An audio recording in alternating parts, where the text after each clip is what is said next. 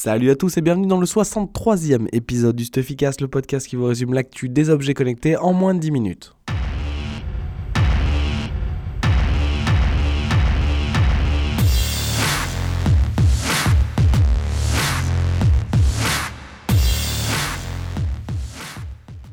Je l'avais déjà évoqué la semaine dernière dans le podcast. euh, Fitbit devait, enfin, était sur le point de racheter Pebble et c'est maintenant officiel. Donc, Pebble appartient à Fitbit pour un montant aux alentours de 40 millions de dollars.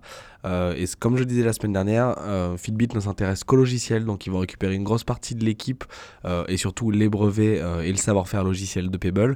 Et ils vont arrêter toute activité à propos du hardware. Donc les stocks restants de Pebble sont vendus séparément, ils font pas partie du deal. Et surtout, c'est une super mauvaise nouvelle parce que la communauté de Pebble est hyper fidèle.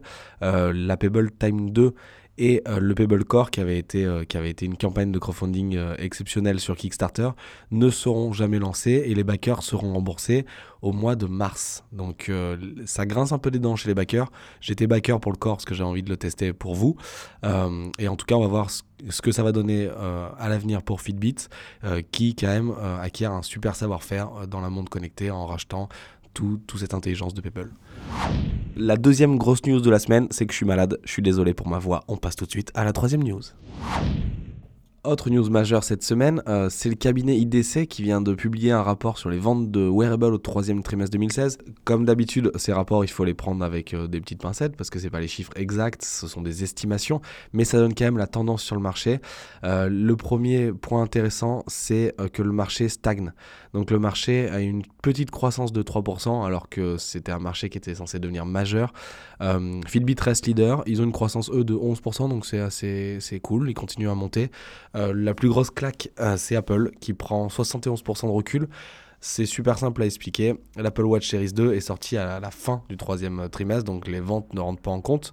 Euh, mais tout de même, euh, ça veut dire que les ventes d'Apple Watch première génération n'ont pas été euh, continues tout au long de l'année. Xiaomi perd aussi euh, un peu de, part de marché euh, et Samsung remonte très très fort avec quasiment 90% de, de produits vendus en plus. Euh, surtout le Gear Fit 2 et les écouteurs Iconix.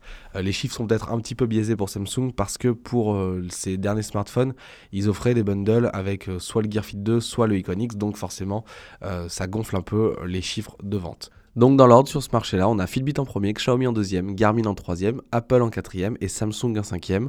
On note donc que dans les cinq premiers, qui représentent plus de la moitié du marché, il n'y a aucun produit qui tourne sur Android Wear. Ça va être un vrai challenge pour Google de sortir la version 2.0 de son OS euh, pour voir si, oui ou non, euh, cet OS de monde connecté va enfin être utile pour ses utilisateurs.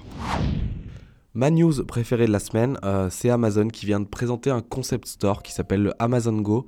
Euh, si vous n'avez pas vu la vidéo, allez sur stuffy.fr ou sur notre page Facebook, euh, juste pour voir comment ça fonctionne parce que c'est beaucoup plus simple à expliquer en vidéo. Mais donc ce magasin, c'est un magasin classique où il y a de la nourriture, du lait, de- des salades, etc. Mais la différence, c'est qu'il n'y a pas de caisse et vous ne payez pas en fait. Donc le concept est super simple. Vous rentrez dans le magasin, vous scannez votre application et à partir de ce moment-là, vous allez être suivi dans le magasin. Donc il y a des caméras un peu partout, il y a des capteurs euh, sur les étagères. En fait, ça va permettre à Amazon de savoir euh, quel produit vous avez mis euh, dans votre panier et quand vous allez ressortir, l'application va le savoir et en fait, ça va vous débiter sur votre compte Amazon de toutes les courses que vous avez faites. Donc la vidéo est assez cool. Le magasin de test est à Seattle, c'est là où il y a les locaux de la boîte, enfin le, siège de la boîte. Pour l'instant, c'est les employés qui vont le tester et le but c'est de lancer ces magasins un peu partout. L'ouverture au public du premier magasin serait pour 2017 si le concept séduit. Franchement, allez voir la vidéo, c'est pour moi vraiment les magasins du futur. Il y a plein de, de questions qui sont soulevées sur euh, euh, la vie privée, parce que vous êtes suivi euh, en permanence dans le magasin, euh, sur la sécurité du magasin, est-ce qu'on peut pas frauder facilement, Euh, mais le concept est là, ça, une fois de plus, ça facilite l'acte d'achat. Pour les marketeurs, c'est euh, une pépite, parce que enfin, les marketeurs d'Amazon, ils sont contents. hein.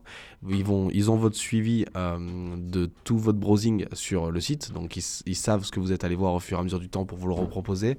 Et en plus, là, ils vont pouvoir voir dans des conditions réelles les produits qui vous intéressent, les produits que vous avez reposés, les produits que vous prenez tel jour. Donc, c'est vraiment étudier le consommateur euh, le plus finement possible.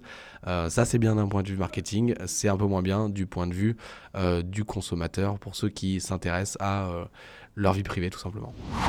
Je vous remercie d'avoir écouté ce 63e épisode du Stufficast. Si vous voulez me soutenir dans ma maladie, si vous voulez m'aider à guérir, mettez-nous des étoiles sur iTunes, sur la plateforme sur laquelle euh, vous écoutez. Mettez-nous des commentaires. Je remercie aussi nos, nos auditeurs à l'étranger. Il y a pas mal de gens en Belgique, en Suisse et au Canada notamment qui nous écoutent. Enfin au Québec plutôt, je pense, parce que les Canadiens, ils vont peut-être pas comprendre mon français. Euh, et moi, je donne rendez-vous la semaine prochaine pour toujours plus d'actu sur les objets connectés. À la semaine prochaine.